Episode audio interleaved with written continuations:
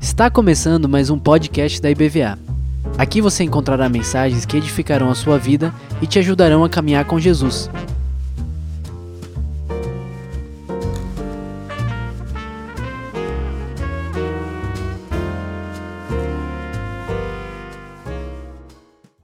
Aleluia. Louvamos a Deus pela sua fidelidade, pelo seu amor, pelo seu cuidado conosco. Podem se assentar. Bom dia, meus amados. Graça e paz de Jesus seja multiplicada na vida de vocês. Como bem disse o pastor Marcos, estamos nesse ano falando sobre as bem-aventuranças. É, não sei quem estava aqui no domingo passado. Quem estava aqui no domingo passado pode erguer as mãos? Nossa, muita gente, mas muita gente também não teve. Então, assim, é, eu queria sugerir a você que, que não esteve aqui no domingo passado, se não escutou a primeira parte dessa, desse estudo, que você pudesse fazê-lo. É, nós, a gente fez uma introdução, né? Eu tive aqui fazendo a introdução sobre as bem-aventuranças, explicando o significado de bem-aventurança.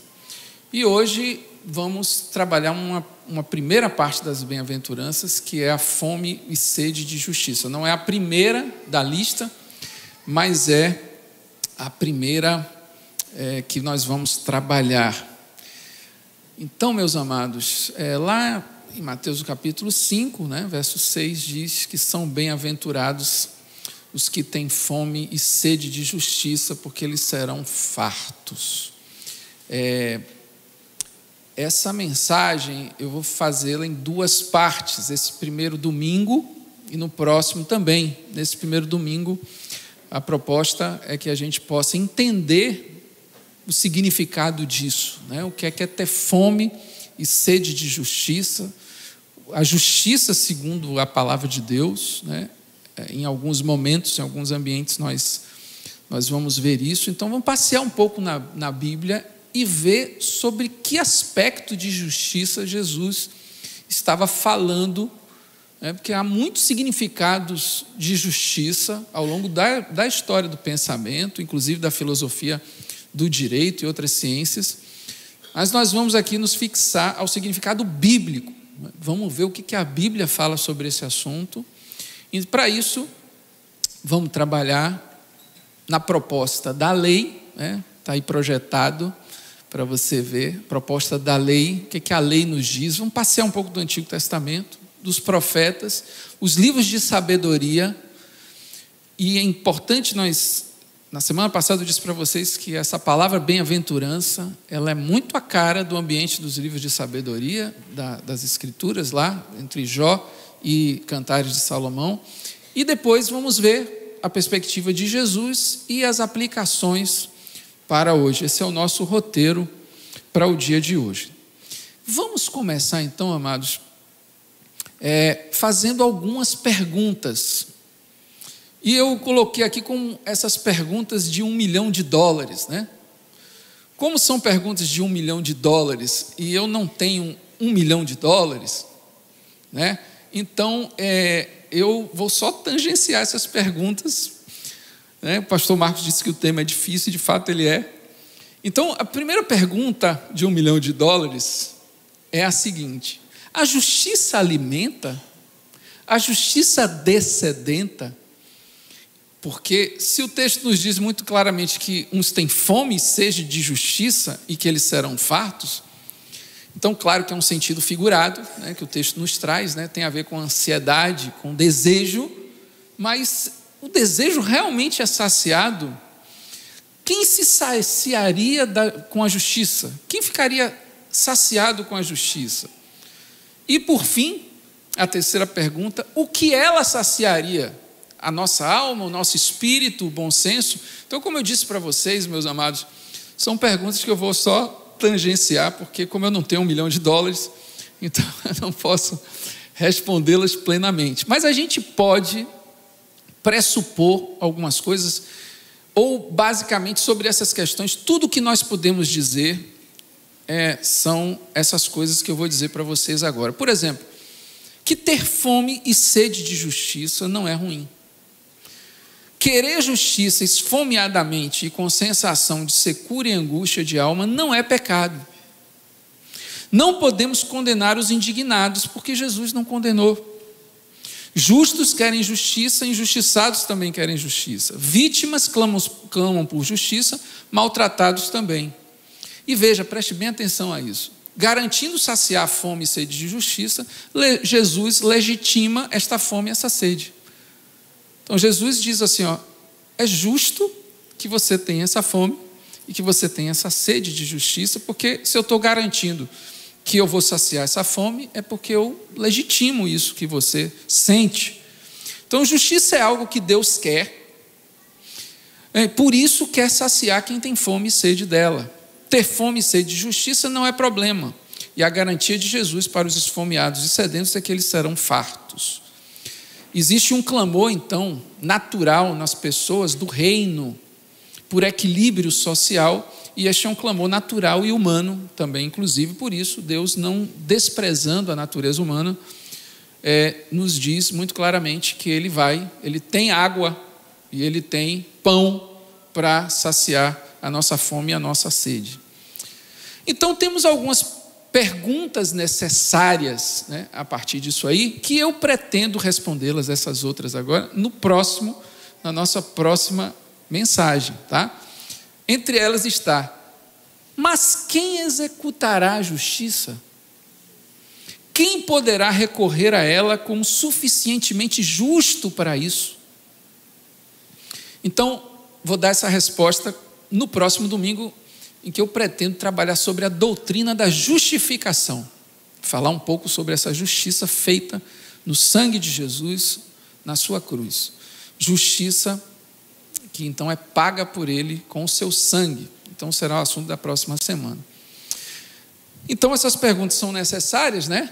Mas fica para a próxima, tá? então vamos lá, vamos pensar é, no significado bíblico de justiça. O que é que a Bíblia nos fala a respeito de justiça? Qual o significado da palavra de Deus a respeito disso? É, a primeira proposta, como eu falei para vocês, vamos começar falando da lei. É a justiça a partir do mecanismo legal, a partir das normas, a partir das regras. E nós temos na lei de Moisés as regras chamadas de regras morais, ou a lei moral, em que nós temos ali, inclusive, a proposta de, através dessa lei moral, inclusive, além de é, fazer alguns efeitos importantes de correção para o povo, também corrigir alguns problemas do passado. Vou dar um exemplo aqui para vocês. Lembra que Jacó casou com a primeira mulher, que era Lia, depois com a cunhada. E teve muito problema entre elas duas, depois problema entre os filhos. E lá na lei de Moisés vai aparecer que a pessoa não pode casar com a cunhada. Tá? Então, você tem correções de problemas que aconteceram no passado. Então, tem essa finalidade. E tem as regras religiosas também, que falam-se em ritos, festas, toda a parte cerimonial, que a gente chama de lei também cerimonial, que é, havia ali, então, para a sustentação, a questão da sustentação da unidade religiosa do povo. E veja que isso tinha dois objetivos fundamentais. O primeiro era o próprio processo civilizatório de Israel. Veja que Israel está saindo do Egito. Então, é, é um bando de escravos, sem cultura, sem higiene. Então, no mecanismo legal, inclusive, tem regras de higiene, de conduta, uma série de coisas. E o processo civilizatório, então, acontece a partir da justiça legalista e o segundo objetivo também acontece para conter a natureza humana. E eu queria chamar a sua atenção dessa segunda, desse segundo objetivo, porque essa é a regra que serve para qualquer mecanismo legal, conter os ímpetos da natureza humana.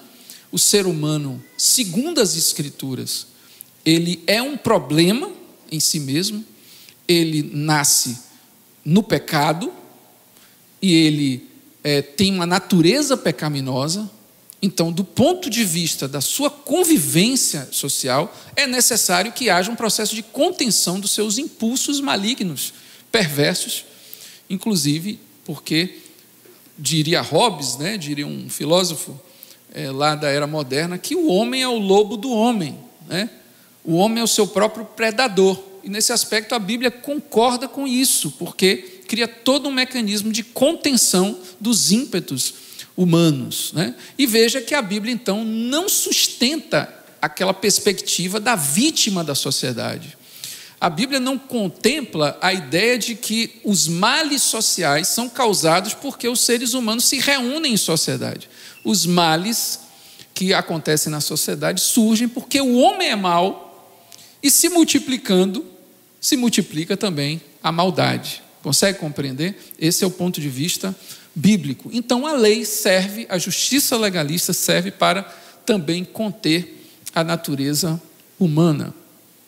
Em segundo lugar, nós temos então, é, importante, é, eu, deixei de dizer aqui uma coisa, que é importante dizer que a justiça, então, no Novo Testamento, na, nas bem-aventuranças, por exemplo, ela não compactua muito com essa justiça. Jesus Cristo, na hora que falou nas bem-aventuranças sobre justiça, ele não estava falando sobre justiça legalista, ele estava falando sobre outra coisa.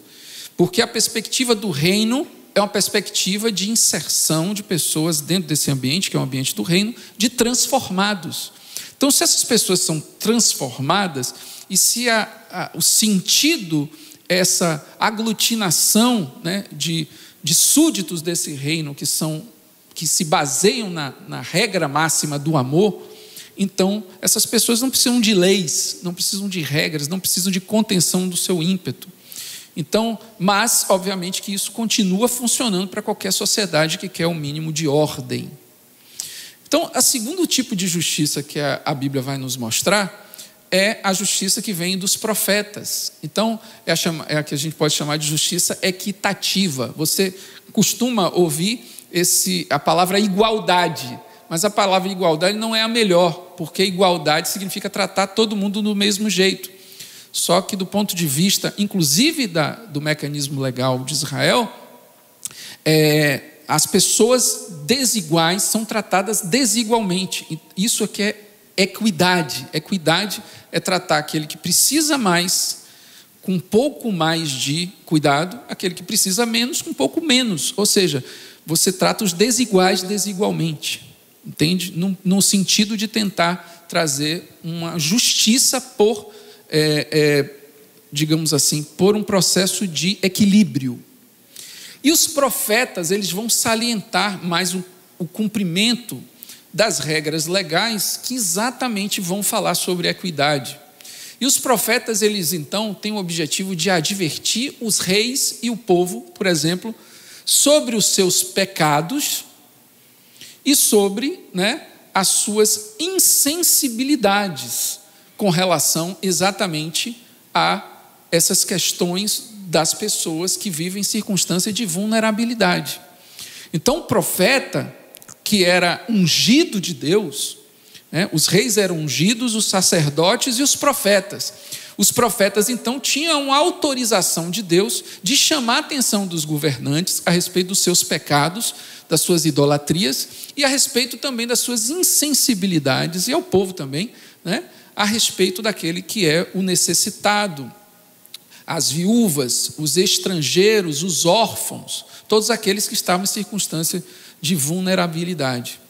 Temos aí em Jeremias, então, no capítulo 22, é, se você quiser abrir a sua Bíblia, mas vai estar projetado aí a partir do verso 11, nós vamos ver assim muito claramente, por exemplo, um tipo de advertência desse jeito para você ter uma noção porque assim diz o Senhor acerca de Salum, rei de Judá, sucessor de Josias, que partiu deste lugar. Ele jamais voltará. Morrerá no lugar para onde os prisioneiros não verá novamente esta terra. Ai daquele, essa palavra ai é uma palavra muito é, forte, né? É, na palavra profética, muito chave. Ai daquele que destrói o seu palácio por meios corruptos seus aposentos pela injustiça, fazendo seus compatriotas trabalharem por nada, sem pagar-lhes o devido silêncio. Olha só a advertência para quem fica somente se preocupando né, em comprar bens para o palácio. Né? Ele diz: Construirei para mim um grande palácio com aposentos espaçosos, faz amplas janelas, reveste o palácio de cedro e pinta-o de vermelho.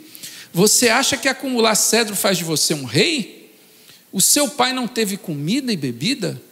Ele fez o que era justo e certo, e tudo ia bem com ele. Ele defendeu a causa do pobre, do necessitado, e assim tudo corria bem. Não é isso que significa conhecer-me? Declara o Senhor. Então é importante entender que essa visão de governantes, a visão do próprio povo, né, de estabelecer uma justiça com equidade, é algo que é uma proposta que está no coração do Senhor. É, e é muito importante nós diferenciarmos de algumas ideologias, como, por exemplo, a ideologia do comunismo. Né? Algumas pessoas chegam a dizer que a experiência lá do, Antigo, do Novo Testamento, com a igreja de Atos, era uma experiência comunista.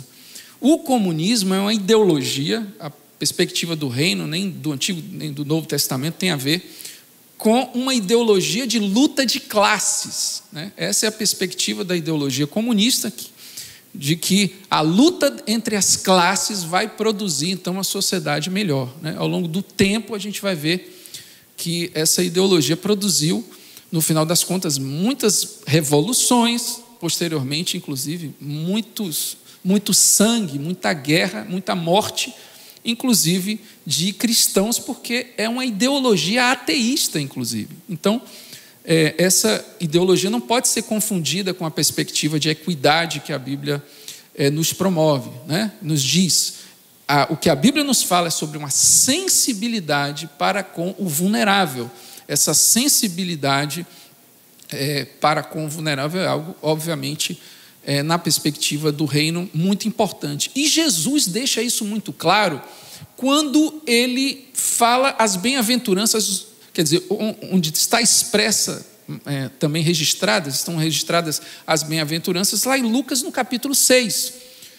Porque se você for em Lucas capítulo 6, você vai ver uma repetição de algumas bem-aventuranças, e quando Jesus ele termina essas bem-aventuranças, veja o que ele diz. Veja lá Lucas 6, verso 24 diz assim: Mas ai de vocês, os ricos, pois já receberam sua consolação. Ai de vocês que agora têm fartura, porque passarão fome. Esse é o contraponto das bem-aventuranças em Lucas. Ai de vocês, e veja que Jesus usa a mesma palavra ai que eu chamei a atenção para vocês. Jesus está utilizando a linguagem profética. Ai de vocês que agora riem por causa de. Eh, pois haverão de se lamentar e chorar.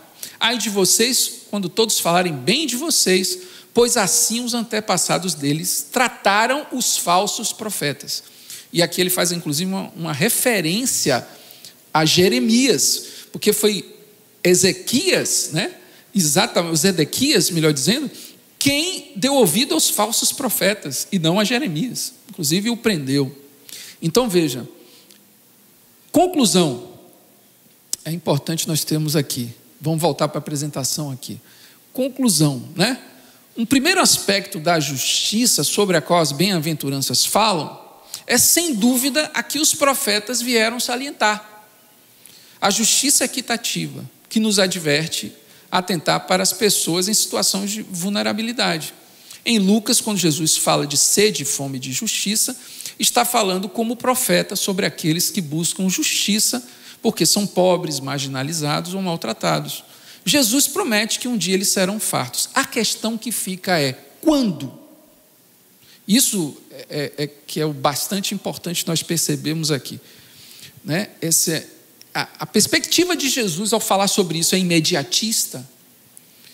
Os pobres, os necessitados em determinado período, Jesus, inclusive, é interpelado por Judas, que vira para ele e diz assim: Senhor, no momento que ele uma mulher quebra um vaso de alabastro, que era um material muito caro, né? com um guento, que era um perfume também muito caro, sobre a sua cabeça. Unge Jesus Cristo. E aí Judas chega assim para Jesus e diz assim: Jesus, o senhor podia ter vendido isso aí dado aos pobres. Olha aí, Judas era, era um sujeito bem, né? é, sensível, né? Aos pobres. Né? A Bíblia diz muito claramente que ele dizia isso por engano, porque ele era ladrão e queria exatamente roubar. Sabia que, que o Judas ele era tesoureiro do ministério, né? nada contra aqui, viu, Sérgio? Eu estou falando. Não tem nada, nada a ver com isso, não. É porque, coincidentemente, eu olhei aqui para o Sérgio, mas não tem nada a ver. O Sérgio é de outra categoria, meu amigo. Então, Judas, ele se aproveitava dessa conversinha de amor pelos pobres para roubar. Então, ele fazia isso. Aí, então, naquele momento, ele, ele diz: ah, Vamos dar para os pobres, Senhor, vamos fazer isso. Então, é, esse, essa, essa ideia de um imediatismo, de uma resolução imediatista a partir da equidade social, é uma ilusão né, que algumas ideologias apregoam, é, mas será que essa justiça social resolve realmente todos os problemas da injustiça? A devida recompensa e resolução destes problemas se restringe a políticas públicas ou desenvolvimento da caridade cristã pura e simples, que há pessoas que confundem evangelho com caridade. Inclusive acreditam que se fizerem caridade, o que é uma coisa muito boa, o exercício da solidariedade, né, vão estar com isso impressionando a Deus ou está já evangelizando, né? até, até deixam a palavra do evangelho, que é o que verdadeiramente transforma, de lado, para criar uma ideia de um evangelho social, ou socialoide nesse aspecto. É somente então isso que Jesus chama de justiça? Claro que não. Então, em Mateus capítulo 5, que é o que nós estamos estudando, Jesus vai se valer, e a gente já falou sobre isso na semana passada, que Jesus vai se valer dos escritos de sabedoria, mas também nos escritos de sabedoria nós temos alguns pontos de vistas e nós precisamos localizar sobre que ponto de vista Jesus Cristo está salientando quando fala de justiça. Então, é, lá nos livros de sabedoria, nós temos ali entre Jó e Cantares de Salomão. Jó, Salmos, Provérbios, Eclesiastes e Cantares de Salomão. Esses livros de sabedoria têm todos eles uma pergunta, uma pergunta que vai tentar nos trazer uma resposta ligada à justiça. E a pergunta é a seguinte: por que o justo sofre? Você já parou para pensar nisso? Por que o justo sofre? Porque parece uma coisa injusta, um justo está sofrendo, né? Pagando por que mal, já que ele é justo, né? Mas então nós temos algumas respostas. Vamos começar com as respostas dos salmos. Nos salmos, então, temos uma chamada justiça retributiva, e essa justiça retributiva significa o seguinte, né? Que de alguma maneira quem é, praticar o bem em algum momento vai receber um retorno. Então veja de que maneira, né? Por exemplo, o justo sofre, essa é a primeira resposta dos Salmos, por causa dos seus próprios erros. Corrigindo vai voltar ao normal. Então, lá Davi, no Salmo 51, ele depois que ele cometeu aquela atrocidade, né, de, de por desejo matar um homem, né? ele, por desejo da, da, da, da, esposa daquele homem, ele vai lá no Salmo 51 e se lamenta, dizendo: Enquanto eu calei o meu pecado, envelheci meus ossos. Então, tudo que está acontecendo comigo depende do quê? Depende do meu pecado. Isso acontece, irmãos? Às vezes o pecado não pode fazer com que a gente né, tenha consequências. Então, isso é uma realidade que revela o livro dos Salmos que podemos sofrer pelos nossos próprios erros, mas podemos também sofrer pela maldade dos outros. E quando nós não estamos sofrendo pelos nossos pecados, pela maldade dos outros, aí vamos ver aqui, Salmos no capítulo 3, vamos projetar aí, a partir do verso 1, é, Davi aí vai, é um salmo de Davi, você vai perceber uma, uma, um sangue no olho, né? De Davi, né? essa fome e sede de justiça muito raivosa, né? Então, vamos lá. Senhor, muitos são os meus adversários. Verso primeiro, muitos se rebelam contra mim. São muitos os que dizem a meu respeito: Deus nunca o salvará. Mas tu, Senhor, és o escudo que me protege, és a minha glória e me fazes andar de cabeça erguida. Ao Senhor clamo em alta voz e do seu santo monte ele me responde. Eu me deito e durmo, torno a acordar porque é o Senhor que me sustém. Não me assustam os milhares que me cercam. Aí, fique ligado aí, vejam. Verso 7 diz assim: Levanta-te, Senhor. Salva-me, meu Deus. Quebra o queixo de todos os meus inimigos. Arrebenta os dentes dos ímpios. Né? Eu não sei se você visualiza aqui, eu vejo é, Davi com a luva de boxe, né? ou pedindo a Deus que, que, que vista uma, né? e arrebentando o queixo dos meus inimigos. Do Senhor veio o livramento, a tua bênção está sobre o teu povo. Então, esses são salmos, tem vários salmos assim, você vai ver lá, chamados de salmos imprecatórios, em que o salmista ele vai exigir vingança divina. E essa fome e sede de justiça, ela é imediatista e ela não combina muito com as bem-aventuranças. Interessante você entender isso. Por quê? Por que, ela não combina? Porque lá na frente você vai ver Jesus Cristo, né? Dizendo: olha, não pague o mal com o mal, se alguém bater na sua face, ofereça outra. Então, lembra do João, é, é, discípulo de Jesus, antes, veja a transformação que aconteceu no sujeito, né? Antes era o, o cara do trovão e depois virou o apóstolo do amor, né? Quando, quando chegaram as pessoas lá, próxima dele e tal, falando algumas algumas coisas indevidas, disse: Senhor, o Senhor quer que, que a gente faça descer fogo dos céus? Né? O João tinha aquela, aquela, aquela justiça é, imprecatória, né? justiça né? desse jeito aí. Né? Então a gente tem assim, essa justiça retributiva. Então ele queria que orar para descer fogo dos céus. E aí Jesus falou: assim, não é desse espírito que nós somos. Então, essa mentalidade não é uma mentalidade que combina com a perspectiva de Jesus, né? Então, a resposta lá dos Salmos é essa. Temos a resposta do livro de Jó. O que, que acontece na história de Jó? Jó é um justo que começa a passar por um monte de coisa, mas ele tem uma compensação. Que tudo aquilo que Jó passou, ele recebe, ele é restituído em bem mais daquilo que ele tinha antes. Então, o nome dessa justiça que aparece lá em Jó é a justiça compensatória. Então, o justo passou por problema, né? não se sabe muito por que ele passou, né?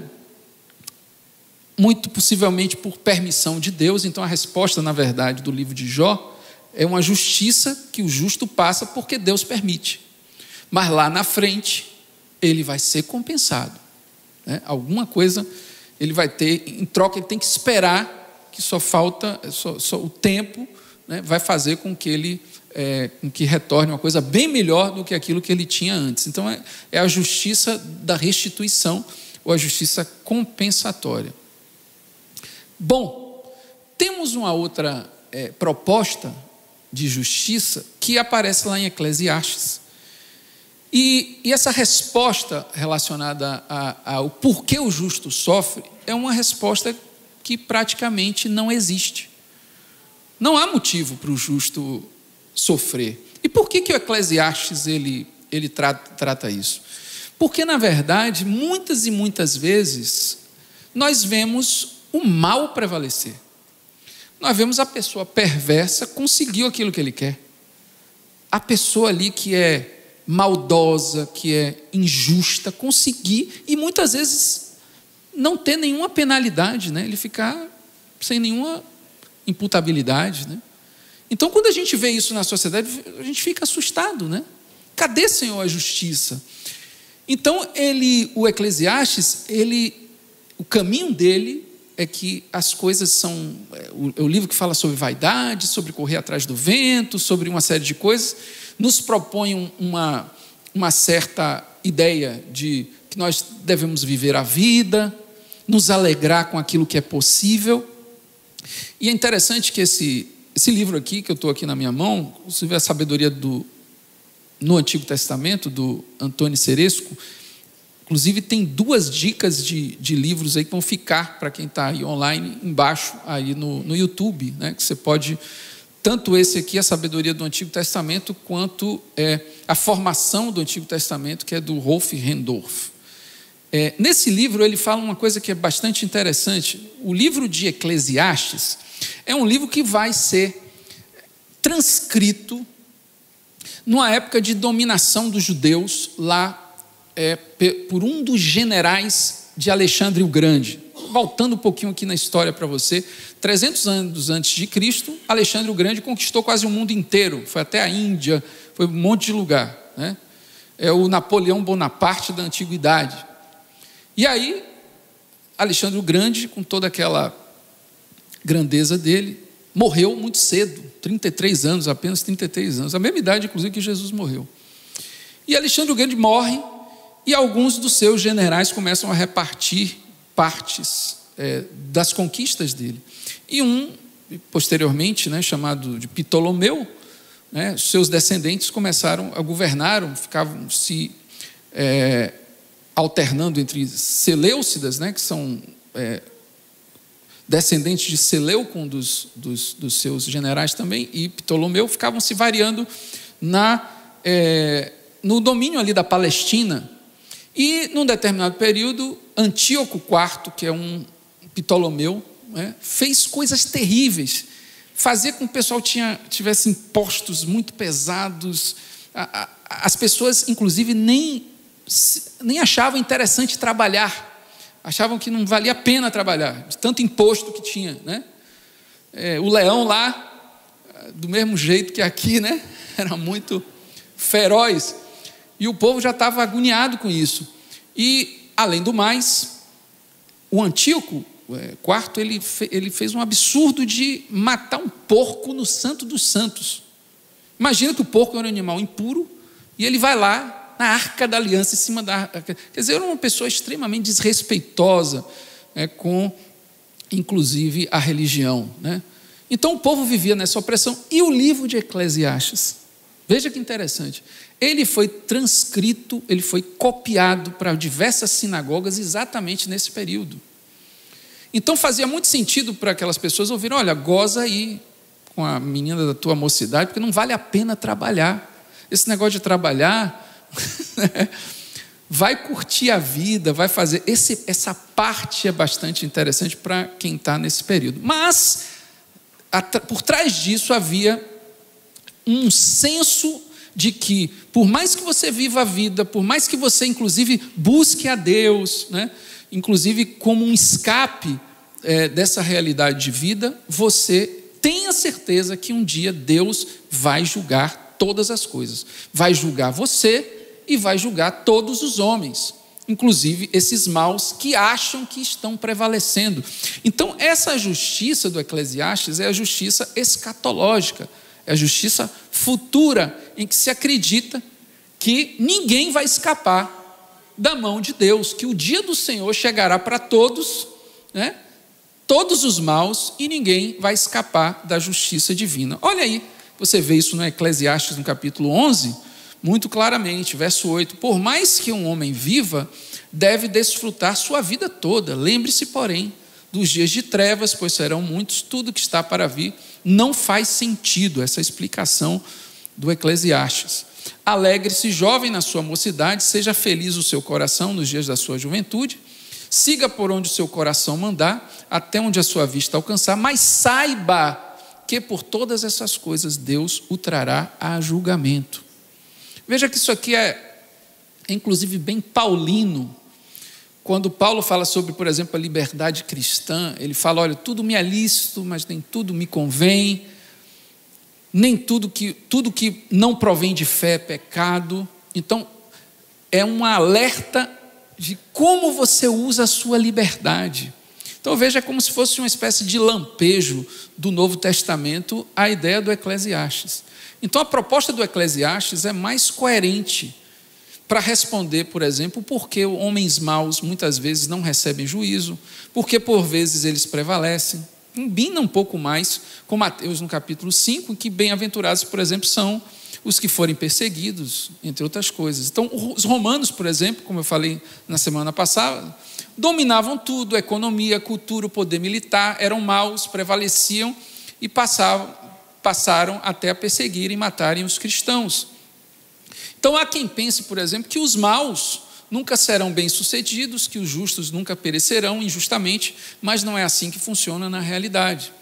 A esperança, então, da justiça escatológica é a força motora para o agir não vingativo, para dar a outra face, para permanecer sóbrio e temperante diante do ódio e da maldade dos homens. É para que o justo permaneça justo, independente das circunstâncias. Então, o sermão do monte só é possível posteriormente, quando Jesus vai falar lá na frente, ser coerente, se o senso de justiça de Jesus é, for esse aqui. Né? É, Deus julgará. Então, da sua parte, faça o que é bem, né? o que é, é não, não, como disse Paulo lá na frente, né? não, é, não devolva o mal com o mal, mas devolva com bem.